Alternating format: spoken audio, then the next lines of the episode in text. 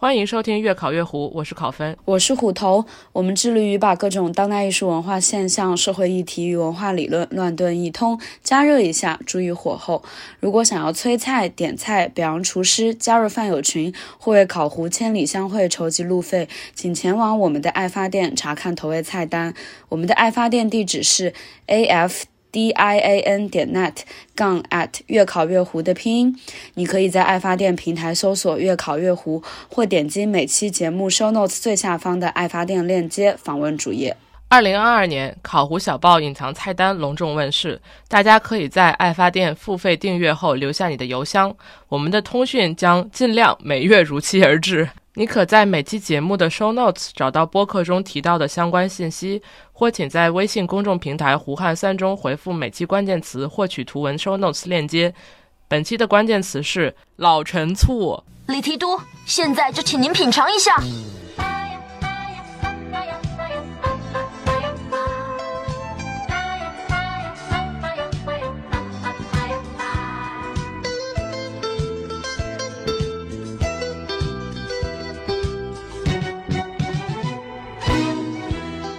本期月考月湖，要向大家介绍一个二零二二年的黑天鹅事件，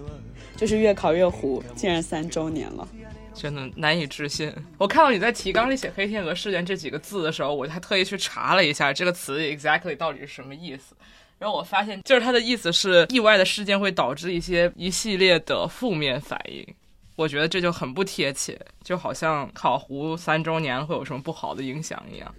可能三周年会停更吧。你你在说什么？所以我们是白天鹅事件，不会停更的，朋友们。好的。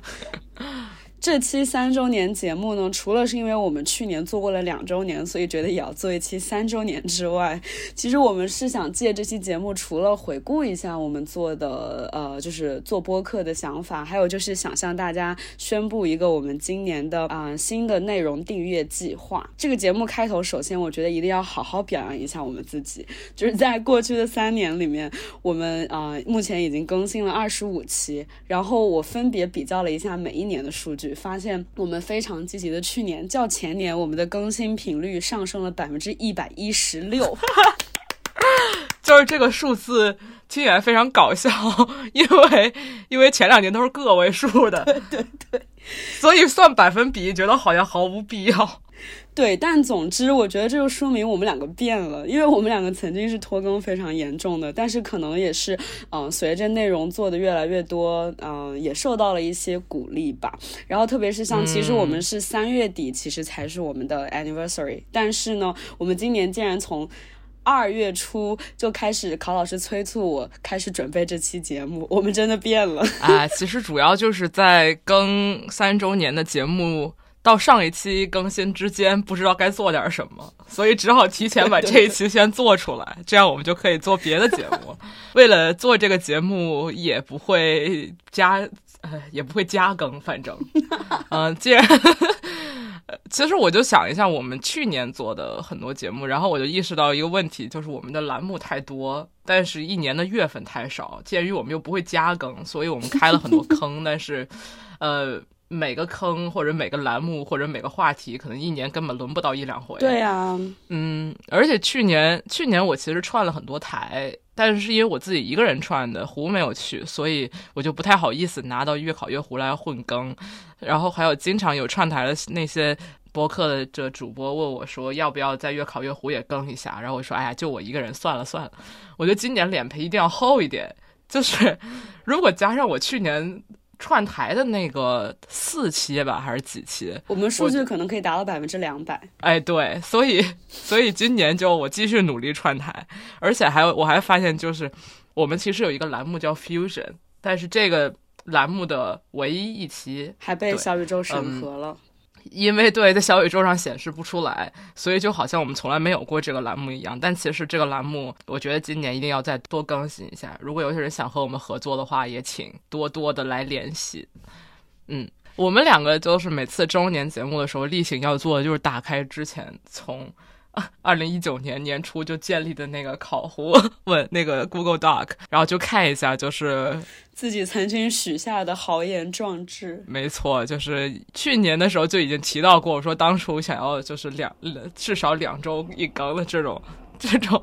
不切实际的豪言壮语的想法 是的，呃，不过今年想要聊一下，就是其实我看了一下我们的提纲里面有很多本来打算做，或者是本来打算多做几期的一些话题，现在还没有填上这个坑。就如果有听众想要，比如说点播哪一期，我们也许可以加急做一下，但是这绝对不保证。其实我们之前的节目有一些是专题系列，是我们很感兴趣的话题，然后觉得可以，嗯，从不同的角度和细分，就是衍生做很多期，比如说翻译专题，然后比如说 archive，但是这些题目我们往往开了之后就只做了一到两期。其实我和考试。一直都想继续做的，然后但是我们很多的啊新的节目就只停留于标题，但一直没有找到很合适的切入点。其实我觉得这个可能跟我们的那个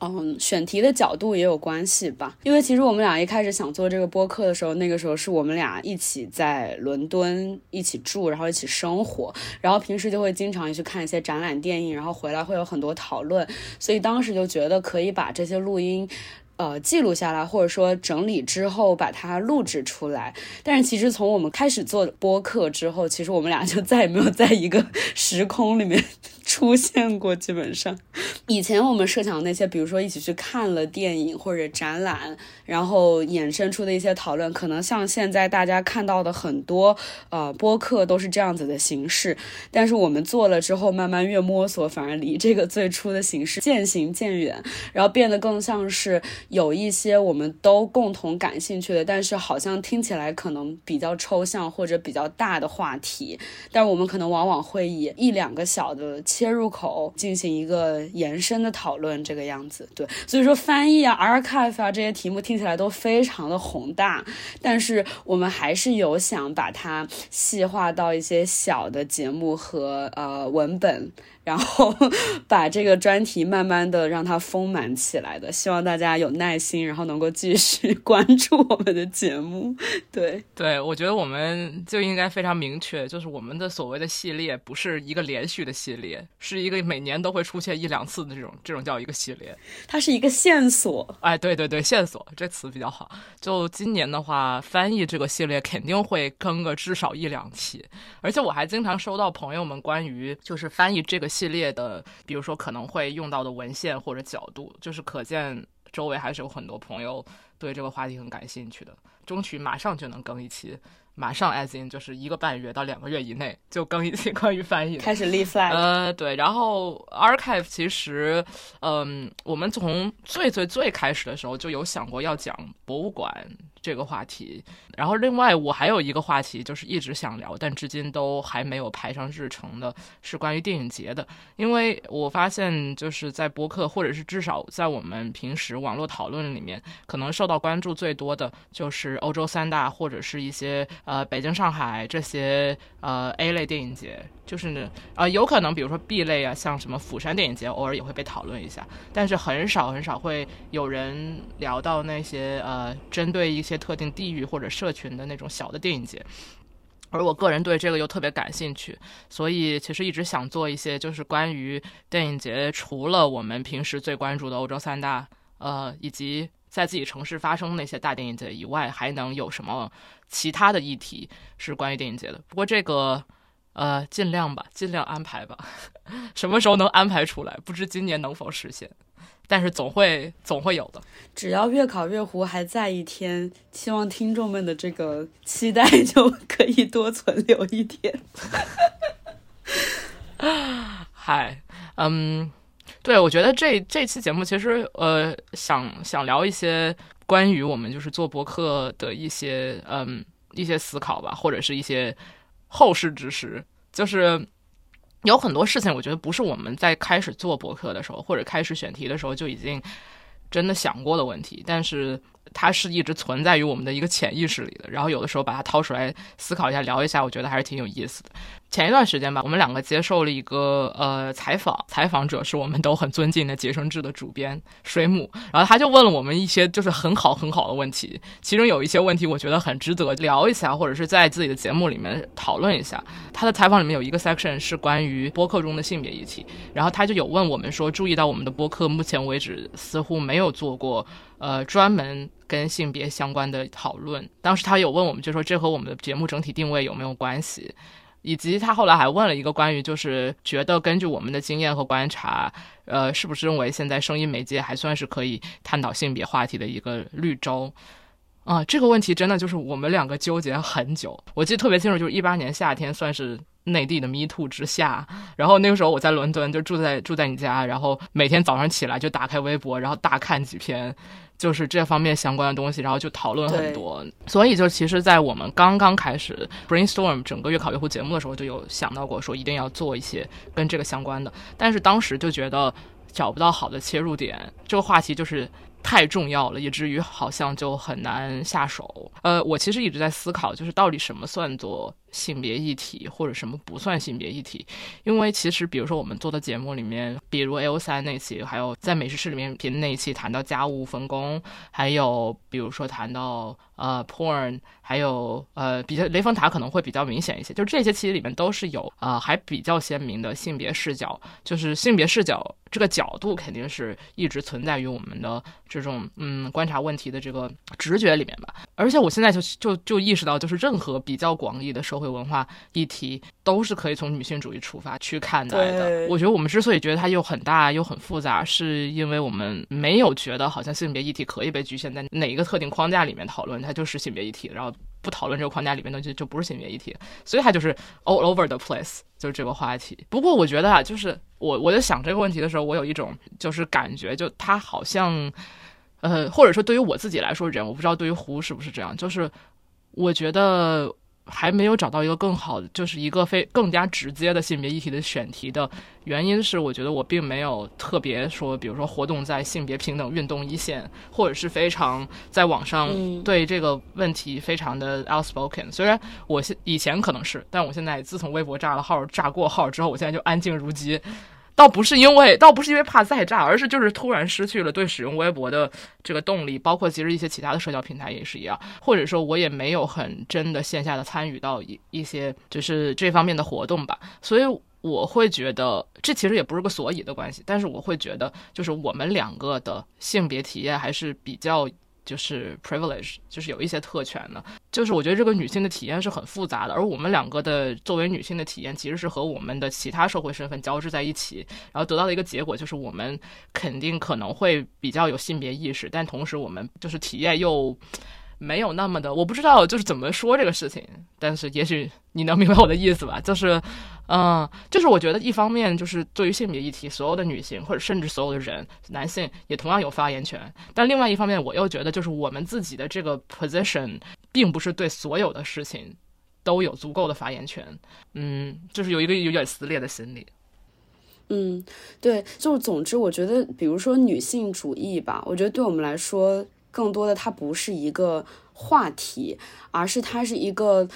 对于我们俩来说，我感觉就是一个比较基本的共识和视角，就是你会从这些角度去看这些事情。其实我有时候在想，这可能是社会运动的不同阶段吧，就是不是讨论我们的播客啦，因为我觉得就像是说，关于女权主义的讨论，不能永远只是女人在讨论，而是男人也要参与进来。就像关于 Black Lives Matter，就是是所有种族的人都要可以参与到这个讨论里面，然后去思考呃如何。协商去，嗯。怎么说？做出一些改变吧。然后我觉得，就是性别议题，它可以是一个话题，而且把它拿出来讨论是很重要的。就像，而且我觉得，我虽然说这些年，我我也觉得我越来越不爱在 互联网上发言。然后其实很多人都是这样。但另一方面，我自己又看到现在互联网的一些舆论，我会觉得想到五年前、十年前，一方面好像越来越糟，但另一方面你又觉得事情是有变化的。就是你看到。到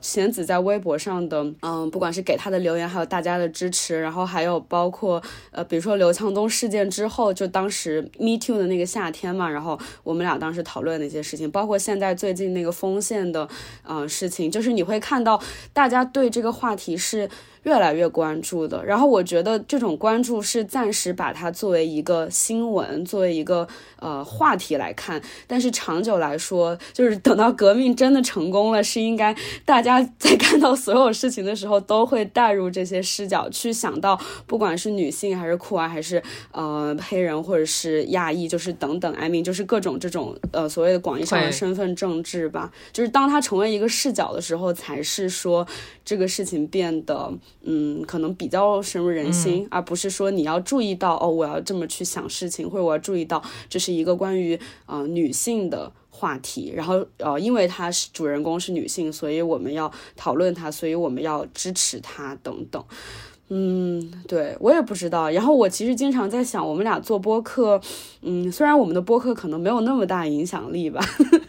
但我有时候也在想，说在这样子的普通话的网络的语言环境下，我们做播客做的这些话题，它到底是有意义的吗？或者说，我们讨论表情包，去讨论，举个例子，比如说中英夹杂，而不去讨论女性主义，不去讨论，比如说风线或者贤子的事情，这种。呃，不管是有意还是无意的回避，它到底是，嗯嗯，就是它是应该的吗？对，就是我我也会问自己这个问题。但是总的来说，我觉得对我来说，就是我还是想做，呃，我们俩都觉得感兴趣，就是有激情去做的有趣的内容。然后像《白蛇传》这一次，我觉得就算是还比较直接讨论啊女性角色这种，就是我觉得我们会做这些，但是不会强行的说。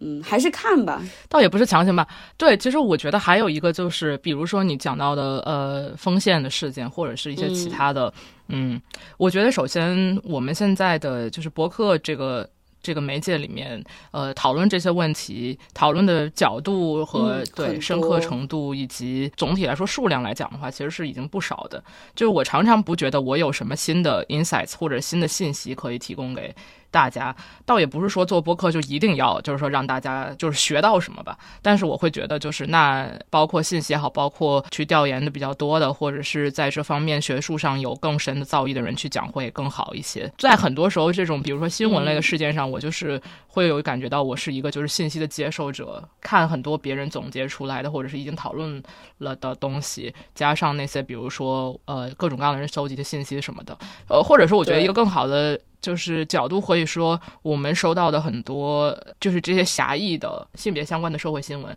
就是我们当我们看到的这些东西的时候，就它已经是被中介化过的，呃，文字也好，视频也好，报道也好，分析也好，这些都是已经就是被别人中介化过的，它不是一个第一手的经验，而只有我们自己的思考和我们自己读文献什么的，这个在文献中 找到一些思考，这个对于我来我们来说是第一手的，可能会觉得自己更。知道是怎么回事儿吧。另外一个我觉得很有意思的话题就是，呃，水母也问到我们是不是觉得播客是一个讨论性别议题的绿洲。我觉得这个就是虽然跟月考月湖关系没有那么大了，但是我觉得也可以聊一下。嗯，就我觉得确实它是一个适宜讨论性别议题的媒介吧。嗯，我觉得绿绿不绿洲再再另说。但是我觉得，我觉得播客这个媒介，呃，或者说最就是普通话。嗯，这个语言里面比较先注意到博客这个媒介，并且在近两年这一波博客热潮里面，最先掌握博客技术的这个群体里面，其实是我们可以看到，它是有相当一部分人是很具有性别意识的，而且主播这个群体总体女性还是比较多的。我今天刚刚看到，就是博客先生一月二十六号发布的一个调查结果，然后那个。通过他收集的样本，呃，得出的数据是有百分之五十八的播客主播都是女性，所以就是还是多于百分之五十的。这个就是这个数据本身就字面意义上的告诉我们，就是很多女性是喜欢，呃，或者是愿意用播客这种形式进行就是字面意义上的发声。嗯，而且我觉得就确实播客是一个比较比较温和的。呃，观点交换的方式，就是人们在使用播客的时候，至少是，呃，至少在录播客的时候都是 civilized，就 是都是都是文明人。所以我觉得这个这一点本身，包括声音这种，呃，声音以及与人对话这种形式。就是和比如说网络留言啊，或者写知乎文章啊这种就很不一样的。所以我觉得，而且就是听众会被迫听完你的整段发言，倒也不一定吧。有很多听众肯定就我我也有在评小评就是小宇宙评论区见过那种就是哎听不下去，呃，就是没听完这种。但是，嗯，但是我觉得啊，就是或者说播客这种媒介这种媒体技术能够普遍到一种就是。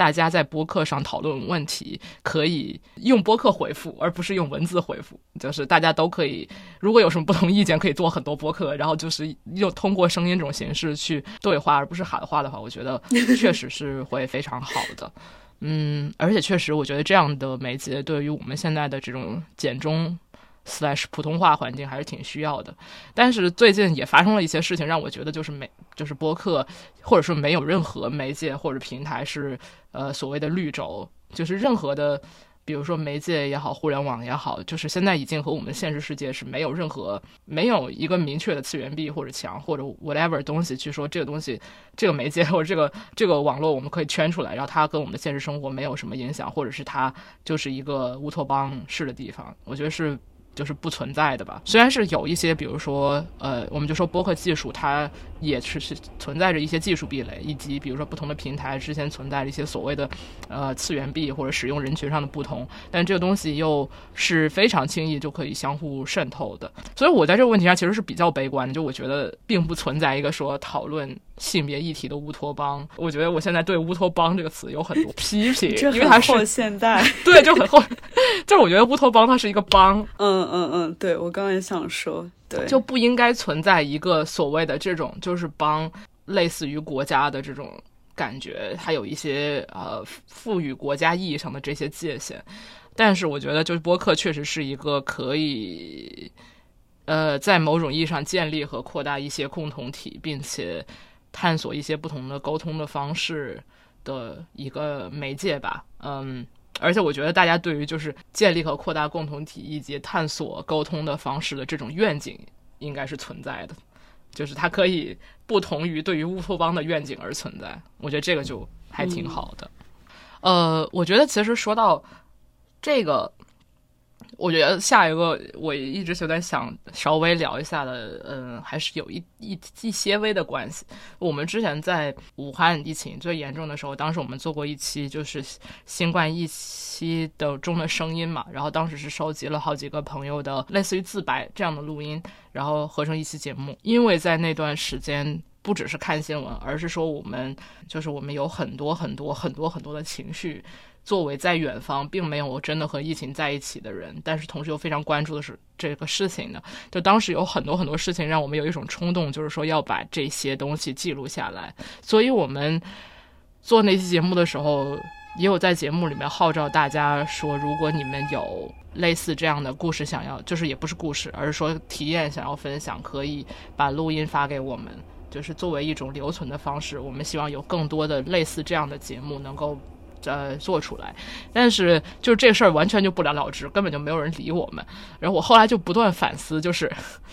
为什么是这样？一方面，确实我们当时粉丝很少，现在粉丝也不多，但是当时真的就是我们的听众是很少的。然后另一方面呢，其实比如说，也可能是我们当时对于这个愿景说的不够清楚，嗯，也可能是因为播客这种媒就声音媒介，其实还是存在一定的技术门槛的，就是可能大家不能。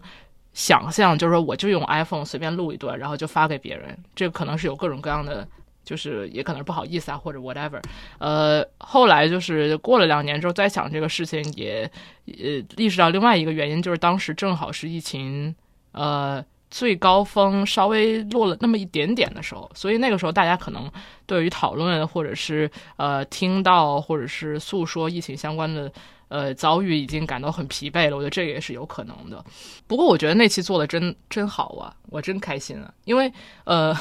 就是呃之之后两年我还会就是每隔一段时间就翻出来听一听那期。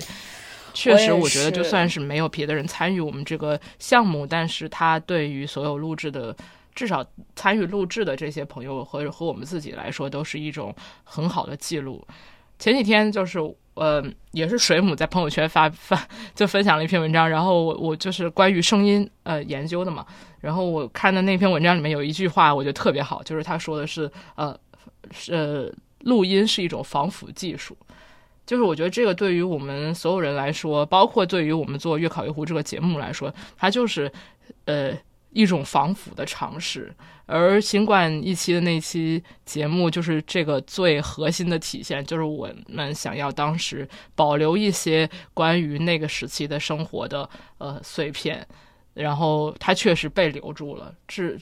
至于它到底有没有产生什么影响，或者有没有扩大，其实这东西就没那么重要。我现在还是很喜欢随手录音，而且我有时候会翻出来自己以前录的一些奇怪的，不管是对话呀，或者是嗯其他的一些声音吧，然后就觉得这个东西就是你生活中的一些呃，我不知道褶皱之类的，然后你可以把它翻出来，这东西就挺好的。呃，为此要画一个饼，就是今年可能还会进行一些类似的尝试，但不知道什么时候能搞出来。嗯，就是我其实也经常隔段时间就会重新听新冠那一期，因为我觉得对我来说这一期就是很有意义。可是我真的觉得大家不是说责怪大家忘得太快了，而是这些伤痛，如果你忘得不快，你真的生活很难继续。嗯，因为我其实，在疫情之后，我其实每隔半年就会回一趟武汉，然后其实我记得我第一次回来的时候。我还挺惊讶的，因为就是一切都太正常了，然后你会觉得这个地方它曾经发生过，当时那么就不一定说这个事情现在看来可能不会说这个事情它到底具体有多么可怕，是它当时引起了很多的恐慌，就是那种恐慌的情绪，就是可能一定程度上也在所有人的心中放大了这件事情的影响力吧。我觉得虽然说的确是，嗯，医院。崩溃了，然后有身边，我觉得几乎所有人身边都有认识的人有因为这件事情去世，就是我觉得就是生活的这种庸常，它可以是很治愈的，但是在当时，如果你忍着痛把这些东西录下来，你现在听。对，就是我觉得挺感慨，就是记住是很重要的，虽然说生活也是很重要的。然后另外一个就是听录音吧，其实我自己听我们那期，嗯，特别是开头是可乐的那个录音嘛，因为可乐他当时是在武汉，其实他当时是协助拍一个纪录片，所以他就去，呃，他其实不是武汉人，但他在封城之前就是冲着来到了武汉，我我非常佩服他。然后，嗯，就是在第一线去医院去采访那些。患者和他们的家属，然后他还有就是呃，武汉的冬天晚上很冷嘛，然后他还是有去跟那个呃，就是去给那个地下通道的流浪汉送被子什么的。然后当时那段录音就是他那天晚上跟流浪汉嗯一起在地下通道里过夜，那时候应该就零下吧，可能快嗯，然后特别冷，快天亮的时候给我发来这段录音。就是我觉得可能一开始听的时候，因为他特别抖，然后就其实我一开始也不太听得清楚他在说什么，而且他可能当时有一点。受到太大的冲击吧，所以我觉得他很难向我具体用语言描述他到底在武汉看到了什么。但是我觉得，就是录音跟文字不一样，因为可能你看到一段文字，你可能心里会出现一个念念的声音，但它不是那么直接，它甚至可能是你自己的声音。但是声音是最直接的一个媒介，就是他当时有录到武汉天亮的鸟叫，然后他自己那种被冻得颤抖的声音，然后你会想到他其实真的是一个很年轻的女孩子，嗯。在去做这件事情，就是我觉我想到这些，我觉得就是你需要有耐心，因为声音它是一个基于时间的媒介。如果你快进，对于这些录音来说，好像就不是那么有意义，因为它不仅是一段信息，它不仅是一段文字，而是他的每一个呼吸、每一个喘气，它都是重要的。就整个人说话的状态，对对对对对对。而且我觉得很有趣的是，收集这些录音很多是呃我们的家人和朋友嘛，然后。我觉得听录音也可以听出每个人不同的那个性格，还有他们对新冠这件事情不同的思考。我觉得这个是非常有趣的。嗯，对，哦，我觉得你看，现在我们已经扯了五十分钟了，快进，快进，快进。进入一个展望正题啊！大家如果听了那个雷峰塔那一期的话，可能会注意到我们的片头有一些变化，然后提到了我们今年会开始做 newsletter，以及开通了爱发电等等一系列的事情。对，首先就是要稍微的聊一下 newsletter 这个事情吧。其实最近关于这个的讨论。嗯，虽然不是说很显性，但是也挺多的。就前一段时间，声东击西还发了一期，就是方可成做客的节目。对，呃，那一期节目叫《反抗平台与老派传媒呃传播形式的复兴》，就是专门讲 newsletter 这种形式的。如果大家感兴趣的话，可以去听一下。嗯，里面也解释了很多，就是为什么人们会喜欢 newsletter，或者为什么会想要做 newsletter。我觉得对于我俩来说，其实就是一直以来。呃，都有订阅很多 newsletter，然后也非常喜欢这种形式。其实前小宇宙时代的播客对于我们来说也是一种 newsletter 的形式，就它是比较反平台化的这样一个。但是我觉得我们可能没有最就是最早的时候并没有真的认真思考这件事情，但但但其实这是一个潜意识的一种思路。就这也是为什么我们选择 newsletter 而不是比如说在微信公众号对没有选择这样的平台，而是说我们想要。探索一下 newsletter 这种形式吧，嗯，虽然我最近也看了，就比如说那个声东击西那一期节目，像方可成讲到，他其实还是比较呃看好 newsletter 这种形式，觉得他。算是一股清流，这种感觉比较 positive 整体。但最近我也看到一些，比如说像亮亮之前有分享的那个，像 Substack 上面也有很多反疫苗大 V，就是聚集了很多呃阴谋论的这种拥趸。对，就这个东西，其实就任何媒介都不可能是纯纯然的，就是你想象中的那种那么那么纯粹的，而且就是所谓的你没有绿洲。对对对，就是，但是我觉得对于中文，因为大家现在用 newsletter 的人也很少，我还是希望，呃，就是大家也可以培养出一种就是在邮箱里面阅读东西的习惯吧。对。另外，我觉得一个很现实的考虑就是，我和胡都需要一些写作附件，这个是很真实的。其实，我觉得我是从我自己作为读者的角度来思考这件事情，就是我觉得现在收到微信推送，对我来说是某种程度上的负担。因为实在订阅了太多微信号，而且，嗯，因为微信号会筛选嘛，就是它会根据算法筛选你会看到的内容，所以对于我们这种不是经常更新的，其实往往就会被这些，嗯，就是我们的数据就会被刷下去。然后另外一方面，我觉得也是想。减少手机阅读，鼓励大家多通过电脑端阅读比较长篇的文字吧。因为，呃，首先就是我觉得 newsletter 它是分发的形式，它不是，它是一种反，呃，不仅是中国，就全世界现在当代的这种大的社交媒体巨头集中化、同质化的，嗯，这样子的一种尝试。其实它就是一个很老的形式，但是它。呃，就是 somehow 留到了今天，然后它成为了一种新兴的呃重新崛起的形式。而且我觉得另外一种就是微信号，我觉得因为它是一个每日的事情，所以它好像是你得每天阅读。但是我不希望大家，我不指望大家及时阅读我们发的东西。我觉得大家可以。一个星期以后，甚至一个月以后、几个月以后来看我们的内容，都是可以的。然后我自己也是这样子的阅读习惯，就是可能等我有机会，我可能会找几个小时一口气阅读东西。然后我觉得这样子可能是一个信息摄入效率更高，而且它是一个不被打断的。所谓的我们在年底节目有说过，它是一个沉浸式的阅读体验，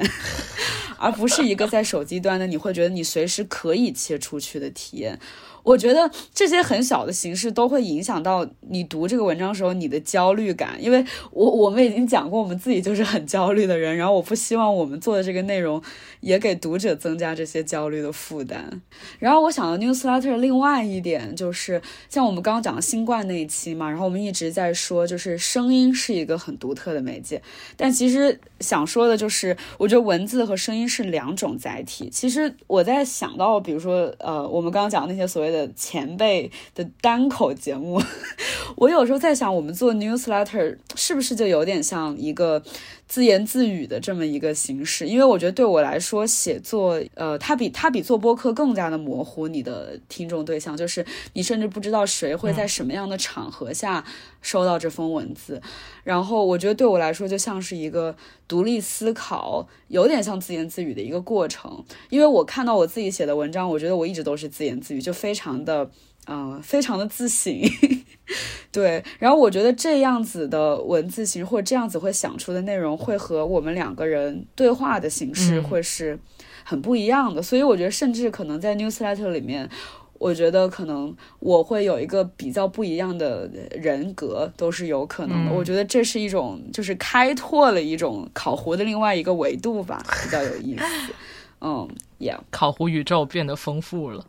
对，另外还有一个我觉得最基本的、最基本的可能的就是，像不合时宜最近不也推出了他们的 newsletter，然后呃，他们就是很说的很主要的一个原因就是这个对于他们来说是一个保持和自己的听众保持联系的渠道，这个也是很有道理的。虽然我觉得我们的听众也蛮少的，然后可能最终会订阅我们的 newsletter 人也会也没有几个，但是。确实，我觉得这确实是一个和播客嗯平台上面的这些呃这种沟通方式很不一样的保持联系的方式。然后说到这个，就是 newsletter 是可以直接回复那个邮件的，所以就是大家如果有什么想说的，除了像在小宇宙这样子的收听平台上进行留言之外，如果有更长的，其实可以就直接回复那个邮件，啊、跟我们进行对话。对，呃，我对，简简单介绍一下我们对于 newsletter 这个东西的设想吧。就是我们两个会轮流做编辑，呃，每人负责一期这样，然后呃更新频率不定，就像我们的播客一样。嗯，但是尽量计划是每个月对对月对，计划是和播客的更新的频率保持差不多统一吧。对，嗯，然后可能会说一些我们在生活中碰到的新话题，但是我觉得目前想到的很多都是关于之前做过的节目的一些外延或者相关的，比如说可能去年做了一个节目，然后我们今天又有一些新的想法，或者是一些和刚刚做的节目呃有点关系，但是又。内容太冗余，所以不适合放在播客里面的一些对一些内容吧。嗯，另外还会可能分享一些更加生活化的东西，因为呃 newsletter 会比较容易放图片，或者是比较容易写的呃随意一些嘛，所以也许我会分享一些猫片吧。然后我们今年还有另外一个嗯付费计划，就是我们决定开通饭友群。其 实就是听众群了。哎呀，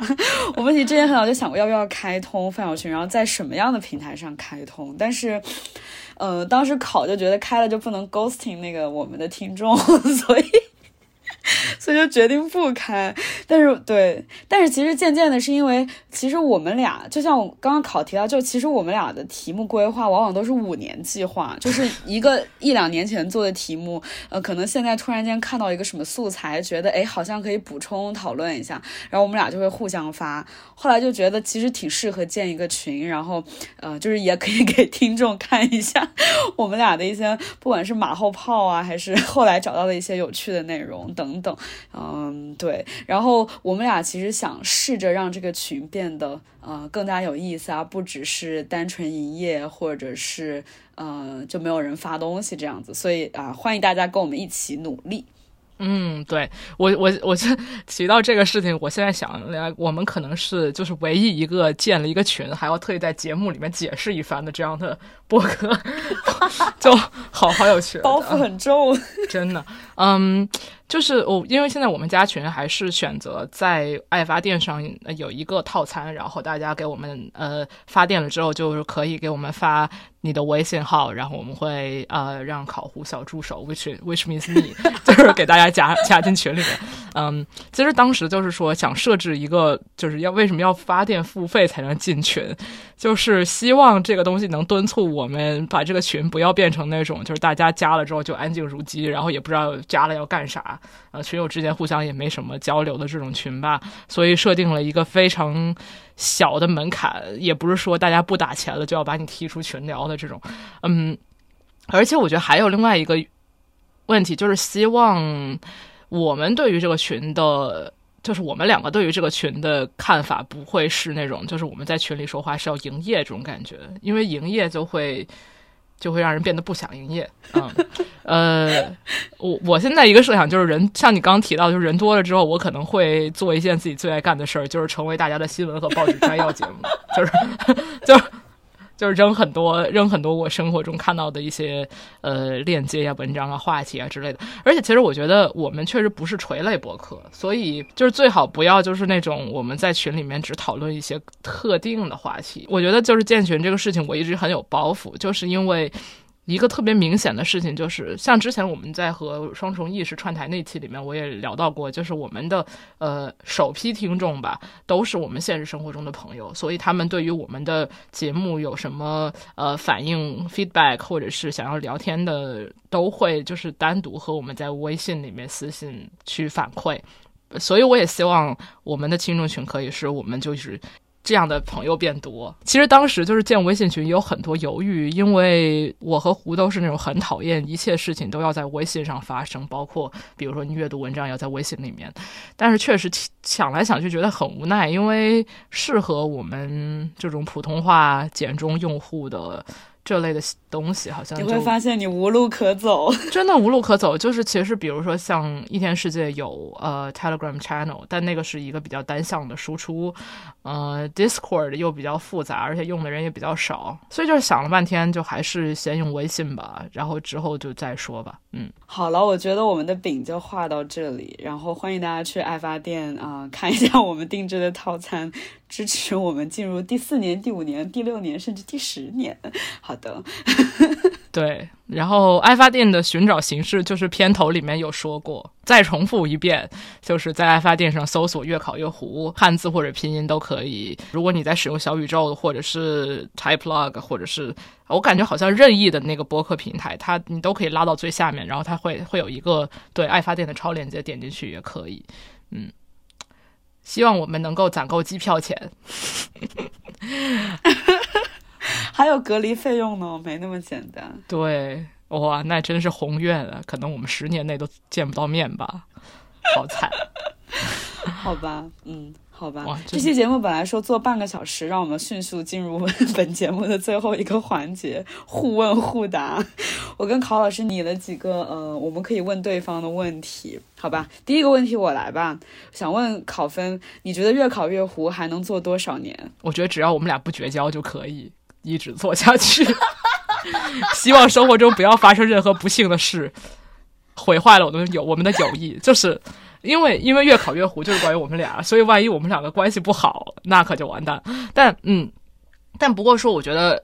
从就是节目的方向方面来考虑的话，因为我们其实一直就是减轻自己更新的压力，为的就是让它可以可持续。呃，可以做多少年？如果一年更一期也算做的话，那可以一直做。我也觉得。好，这个问题我没有什么要补充的。嗯，那第二个问题，请问考胡今年还想做什么题目？（括号挖坑题）（括号完）。我的话，呃，一个非常想做的话题是作为影视作品中文化符号的翻译，就是这个翻译是一个职业。我们往往会在翻电影中看到很多，就是电视剧也有，对吧？就是很多翻译这样的角色，然后他们呃，往往都是非常符号化、非常脸谱化的一些形象。嗯。对，然后另外我还有一个特别想做，但是其实真的做的好难，我八字没一撇的，就是我很想聊一下 BL 漫画，但这个东西真的很难聊，我觉得可能比 霍尔还难聊。最后一个画一个饼吧，就是我想聊一下猫为什么可爱。哎呀，猫就是可爱嘛。嗯，这世界上没有什么救世的问题，所有问题都值得展开聊聊。所以就是猫为什么可爱啊？大家可以期待一下，万一能聊呢？对，好吧。那这个问题我可以回问啊，你有什么我有什么想做的话题吗？我觉得一个就是，其实我们在刚做播客的时候，我原以为自己会做更多跟当代艺术有关的内容，因为我自己非常喜欢当代艺术，然后我自己也在当代艺术行业里面工作嘛。但是结果只做了一期，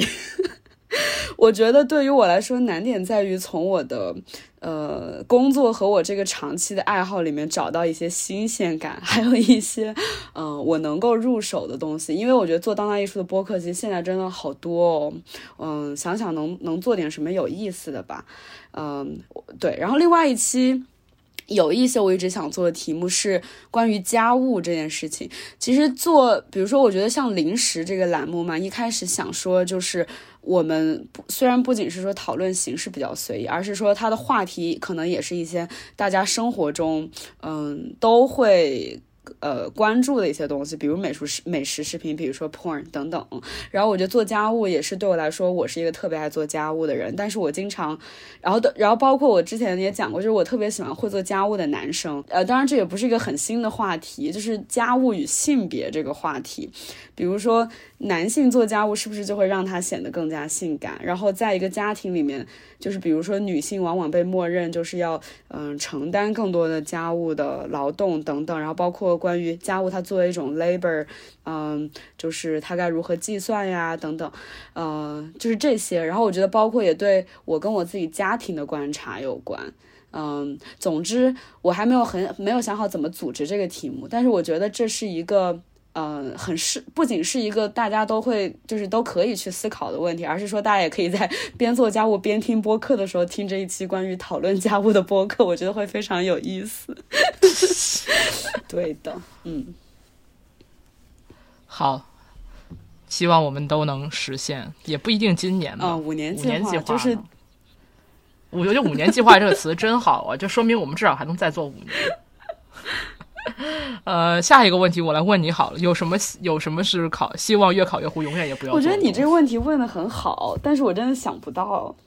我觉得我就希望不要做成单口 mansplaining 吧。我没有 man。对我呃，其实我也有想这个问题，因为嗯，我希望我希望我们不要炸号。但这个我们说了不算，炸号了就做一个播客，叫做“胡月烤月”就好。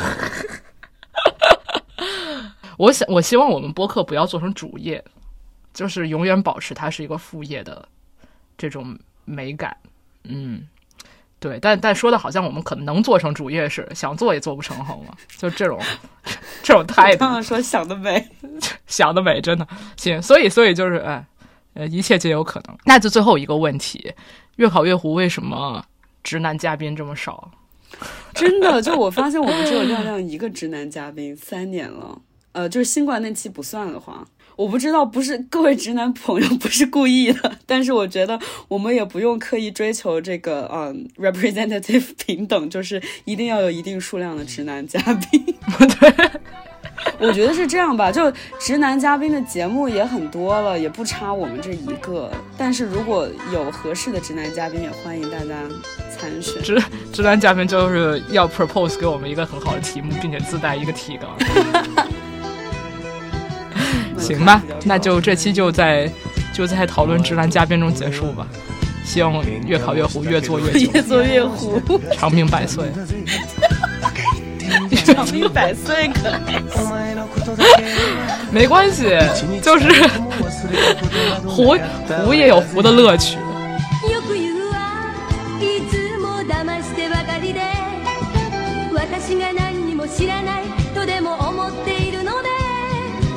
く言うよ惚れたお前の負けだよ。モテない男が好きなら俺も考え直すぜ。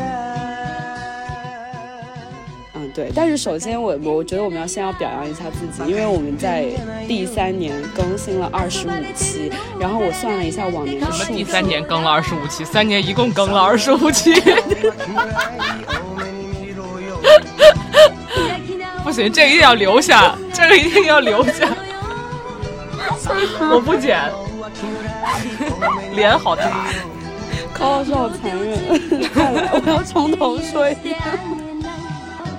3年目の浮気ぐらい多めに見ろよ。開き直るその態度が気に入らないのよ。3年目の浮気ぐらい